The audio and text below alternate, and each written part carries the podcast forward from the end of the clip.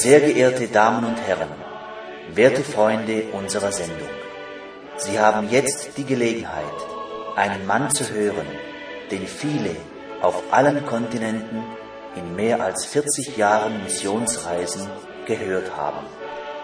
Es ist mein Vorrecht, Ihnen, Herrn Missionar Ewald Frank, anzukündigen. Liebe Brüder und Schwestern, werte Freunde, ich grüße euch herzlich in dem teuren Namen Jesu Christi, unseres Herrn. Ich freue mich jedes Mal, wenn wir diese Andacht haben können und Gott sei Dank ist es noch möglich. Unser Thema ist bekannt. Wir sprechen über Gott und den Plan Gottes mit der Menschheit. Es geht darum, dass wir nur das sagen, was in der Heiligen Schrift wirklich gesagt wurde und dass wir vom Alten zum Neuen Testament gehen, von den Evangelien zur Apostelgeschichte und dann weiter zu den Briefen bis hin zur Offenbarung, um eine harmonische, von Gott in seinem Wort geordnete Heilsgeschichte mit allen Verkündigungen, das heißt mit der Belehrung, mit dem prophetischen Wort, mit allem, was zum Heilsratschluss Gottes gehört, von dem Paulus gesagt hat, ich habe euch den ganzen Ratschluss Gottes verkündigt. Es geht also darum, dass jetzt vor der Wiederkunft Jesu Christi das ursprüngliche, das ewig gültige Evangelium, nicht die Deutung, sondern das Evangelium im Original verkündigt und dann auch geglaubt und ausgelebt wird. Als erstes müssen wir tatsächlich, oder besser gesagt, dürfen wir unsere persönliche Beziehung zu Gott erleben. Eine Bekehrung durch Buße, durch Reue, das Verlassen des breiten Weges, das Betreten des schmalen Weges, das Eingehen durch die enge Pforte ist einfach notwendig. Es hat gar keinen Sinn, auf dem breiten Weg ins Verderben weiterzugehen mit all der schönen Belehrung und dann mit Glanz und Gloria begleitet, mit Schriftstellen dekoriert, irgendwann dann im Verderben zu landen.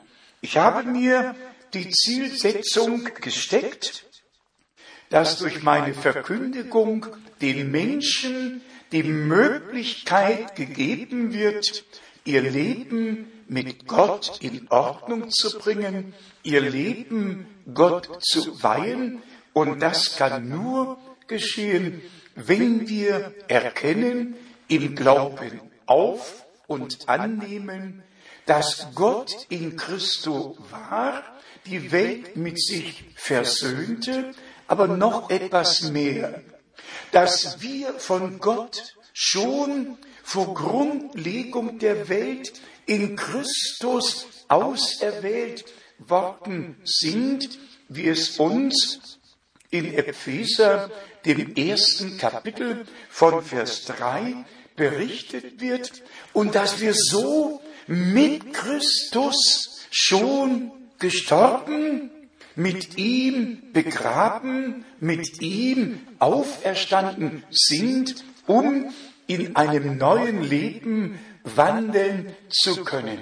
So wie uns im Johannesevangelium im zwölften Kapitel gesagt wurde von unserem Herrn im Vergleich mit dem Weizenkorn, zuerst muss das Weizenkorn in die Erde fallen, es muss sterben, damit der Lebenskeim, der im Weizenkorn verborgen ist, aufgehen und eine neue Ernte eingebracht werden kann.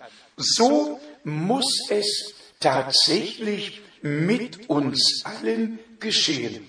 Und das geschieht nicht durch eine religiöse Handlung, die an uns vollzogen wird. Das geschieht tatsächlich, wenn Gott durch sein Wort und durch seinen Geist in uns handeln kann und wenn wir das Gnadengeschenk der Erlösung persönlich annehmen und auch erleben. Wie schon bekannt, geht es hauptsächlich um das Thema die Wiederkunft Jesu Christi, die Erfüllung der biblischen Prophetie in der Endzeit. Es geht darum, dass wir als Kinder Gottes herausgerufen werden aus allem, was nicht mit Gott übereinstimmt. Und das ist sehr einfach feststellbar. Alles, was mit der Heiligen Schrift nicht übereinstimmt, das stimmt mit Gott nicht überein. Und deshalb ist der Tenor in der ganzen apostolischen Verkündigung immer darin gebettet mit der Frage, was aber sagt die Schrift? Nicht, was Menschen sagen, nicht, was Apologeten gesagt haben, nicht, was Kirchenfürsten gesagt haben, die haben viel gesagt. Doch das interessiert mich überhaupt nicht. Mich interessiert das, was Gott in seinem Worte gesagt hat und das, was der Gemeinde, der neutestamentlichen Gemeinde für immer übergeben worden ist, nämlich der Glaube, für den wir zu kämpfen haben. Im Epheserbrief lesen wir tatsächlich die tiefsten und wunderbarsten Dinge, die uns dort vom Heilsplan Gottes gezeigt werden, aufgebaut auf dem Grund der Apostel und Propheten. So steht's in Kapitel 2, Vers 20. Und dann heißt es in Vers 21, jeder Bau fest zusammengefügt wächst zu einem heiligen Tempel im Herrn empor? Ja, jeder Bau. Ich habe gerade nachgelesen, in wie viele Sprachen die Bibel übersetzt wurde, Bibelteile übersetzt worden sind. Einfach wunderbar.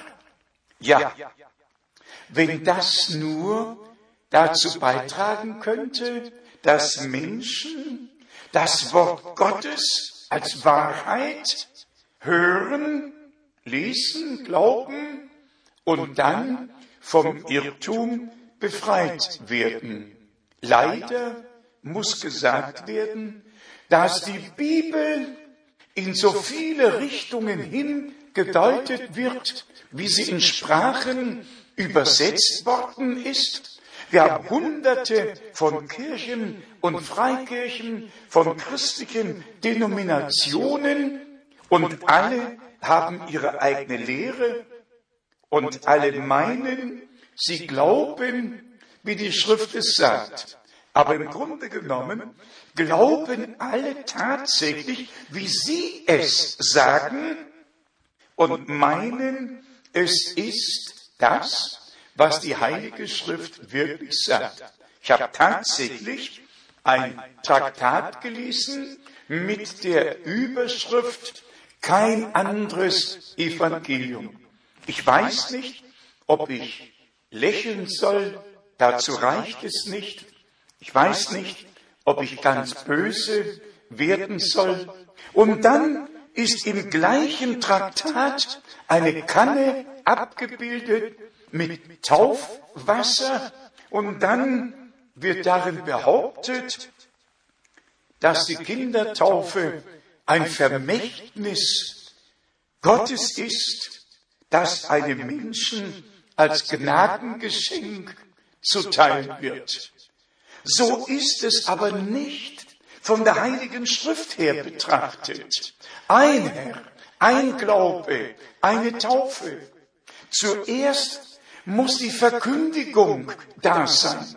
Die Verkündigung des Evangeliums. Nicht eines Evangeliums, sondern des Evangeliums Jesu Christi, das uns zur Gotteskraft werden muss. Denn so hat es Paulus geschrieben, nachzulesen, 1. Korinther, erstes Kapitel und im Römerbrief ebenfalls erstes Kapitel, das Wort vom Kreuz, nicht von irgendeinem Kreuz, das sich Menschen umhängen. Wer nach Moskau kommt, der wird bei den Taxifahrern und bei vielen Leuten nicht nur ein, sondern zwei Kreuze sehen.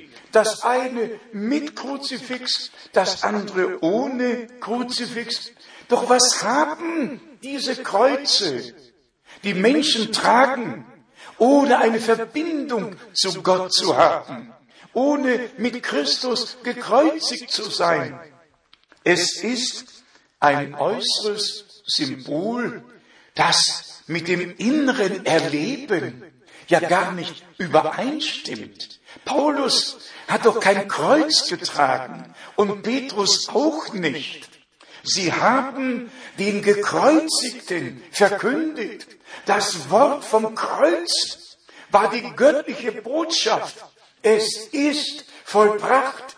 Der Preis war bezahlt. Die Erlösung geschenkt.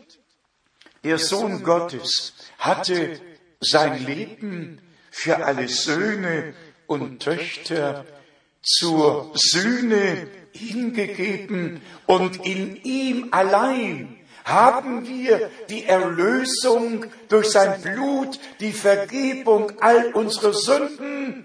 Nur wer an den Sohn Gottes glaubt, der hat das ewige Leben. Das muss einmal deutlich gesagt werden.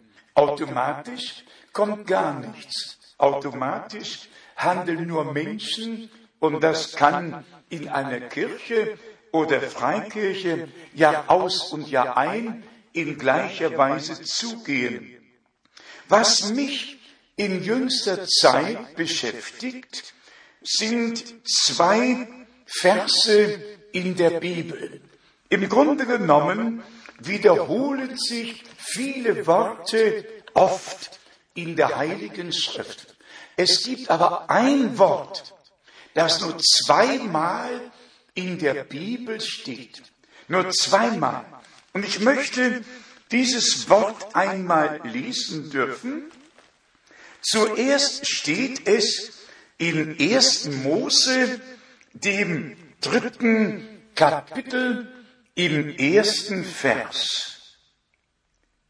Nun war der Schlang listiger als alle Tiere des Feldes, die Gott, der Herr, geschaffen hatte. Das Wort listiger, listiger, steht nur zweimal in der Bibel. Hier direkt am Anfang, direkt nachdem Adam und Eva geschaffen waren, als die Menschheitsgeschichte überhaupt begann, als das erste Gebot Gottes gegeben wurde, direkt am Anfang der Menschheitsgeschichte steht das Wort listiger. Nun war die Schlange, alle anderen Übersetzungen sprechen dort männlich, nur die deutsche macht eine Ausnahme. Nun war der Schlang listiger als alle Tiere des Feldes, die Gott geschaffen hatte. Und dieser Schlamm, in dem Satan sich verkörpert und inkarniert hatte, brachte es fertig, mit seiner List das Wort umzudrehen, zu deuten, Eva in Argumente zu verstricken. Dieser Schlang hat mit seiner List es fertiggebracht, den Sündenfall, die Trennung von Gott. Er hat die ganze Menschheit auf einen Schlag am Uranfang ins Verderben gestürzt. Durch seine List, die er Eva gegenüber anwandte. Er hat von Bäumen gesprochen, wie der Herr, von Frucht, vom Essen, vom Klugwerden. Er hat sogar gesagt, ihr werdet sein wie Gott und werdet nicht sterben. Er hat das Wort einfach umgedreht, hat Eva verstrickt in diese Argumente mit seiner List und hat sie zu Fall gebracht. Und sie hat Adam mit hineingezogen. Und das Schrecklichste war auf Erden geschehen, direkt am Anfang der Menschheitsgeschichte, durch die List des Feindes, durch die List Satans, durch die List der Schlange. Brüder und Schwestern, werte Freunde, im Neuen Testament steht dieses Wort in Epheser, dem sechsten Kapitel, im elften Vers. Ziehet die volle Waffenrüstung Gottes an, damit ihr gegen die listigen Anläufe des Teufels zu bestehen vermögt. Listig, einfach wie eine Schlange, so elegant, mit aller List daherkommend, in Argumente verstricken. Und um ganz ehrlich zu sein, wir sind ja alle auf die List des Feindes hineingefallen. Die gesamte Menschheit, nicht nur andere, ich auch.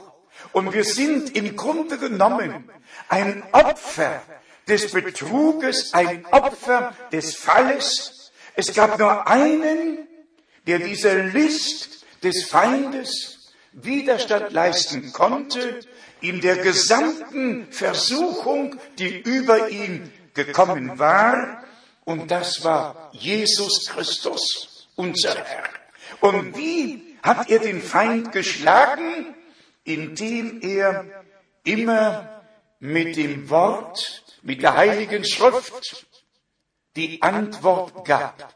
Wir müssen uns daran gewöhnen, dass der Feind mit aller List jedes Wort umdeutet, jedes Wort verdreht. Er wird das Wort noch benutzen, aber nie im Original belassen. Und das verstehen die meisten Menschen nicht. Er wird nicht sagen, Matthäus 16, von 16 bis 18 gibt es nicht. Er wird aber das, was es gibt und was geschrieben steht, das wird er auf den Kopf stellen. Er wird verdrehen mit seiner List und Tücke. Genauso wird er nicht leugnen, dass Matthäus 28, 19 geschrieben steht. Aber mit seiner List wird er seine eigene Deutung geben und den Menschen die Offenbarung, die dazu gehört, zunichte machen. Das ist doch der große Unterschied zwischen Apologeten des zweiten und dritten Jahrhunderts und dann zwischen all den Kirchenführern und Irrführern.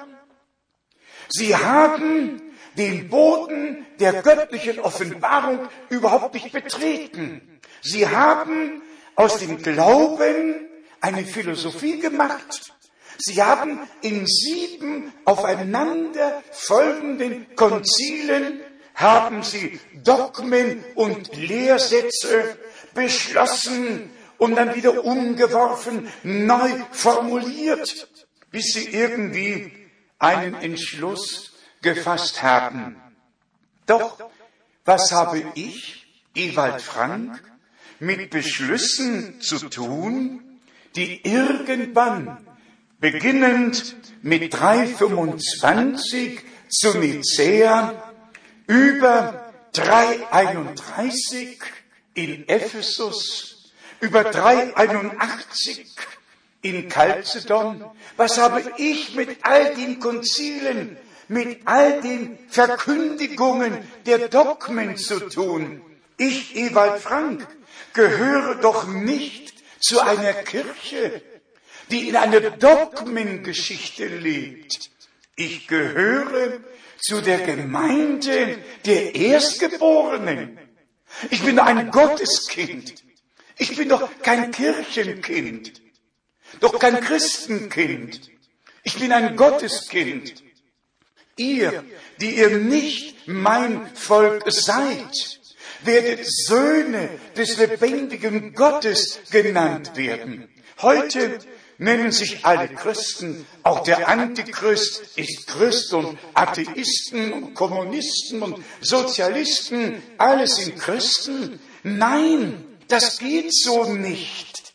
Wir müssen einmal begreifen, dass der Feind uns alle betrogen und belogen hat und dass alle Worte Gottes umgedeutet worden sind und dass jetzt der Zeitpunkt gekommen ist, jetzt vor der Wiederkunft Jesu Christi, unseres Herrn, dass wir die volle Waffenrüstung Gottes anziehen, um den listigen Anläufen des Feindes Widerstand leisten zu können. Denn der Feind kommt ja immer mit dem Worte Gottes, aber er verdreht es, er deutet um. Und deshalb müssen wir die List des Feindes durchschauen. Ich habe immer wieder darüber gesprochen, wenn unser Herr zum Beispiel im Johannesevangelium im 20. Kapitel nach seiner Auferstehung sagt, wie mich der Vater gesandt hat, so sende ich euch. Und wenn er seine Jünger anhaucht und spricht, nehmet hin, Heiligen Geist. Und danach in Vers 23 sagt, wem ihr die Sünden erlasset, dem sind sie erlassen Wem ihr sie behaltet, dem sind sie behalten.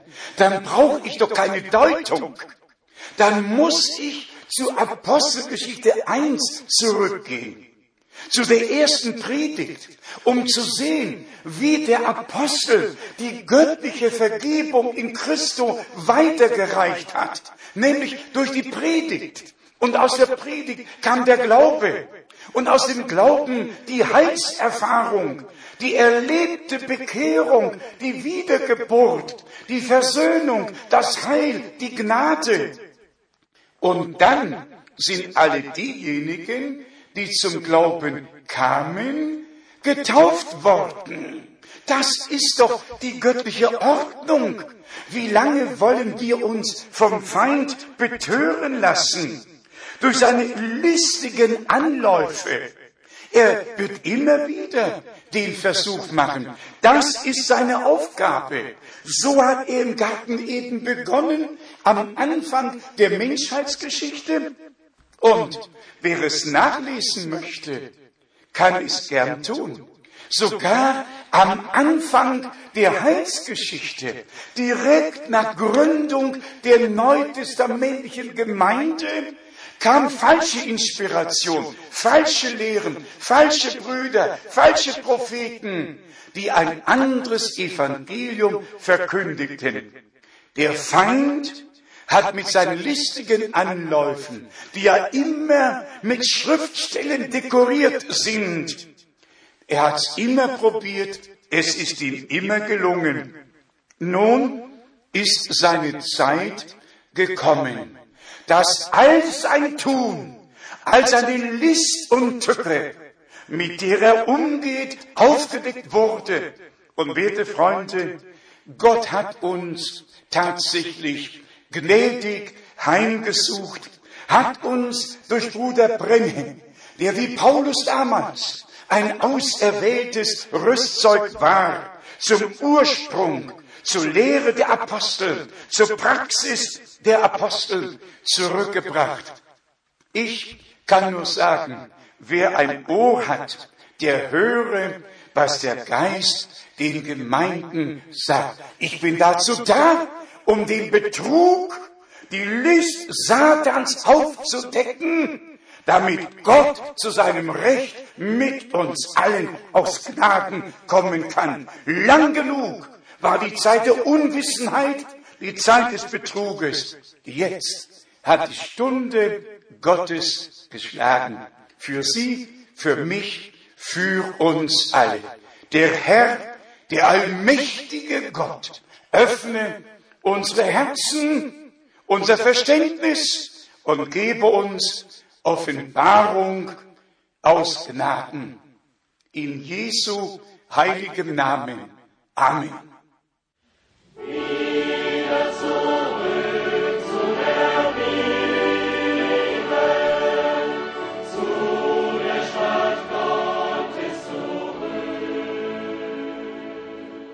Sehr geehrte Damen und Herren, Sie haben gerade die Sendung gehört. Was sagen Sie dazu? Natürlich ist eine solche auf die Heilige Schrift gegründete Predigt ganz anders, als wir sie gewohnt sind. Sollten Sie daran interessiert sein, mehr über den Heilsplan Gottes mit der Menschheit zu erfahren, würden wir uns freuen, von Ihnen zu hören. Kostenlose Literatur wird auf Anforderung zugesandt. Unsere Anschrift ist Missionszentrum Postfach 100 707 in 47707 Krefeld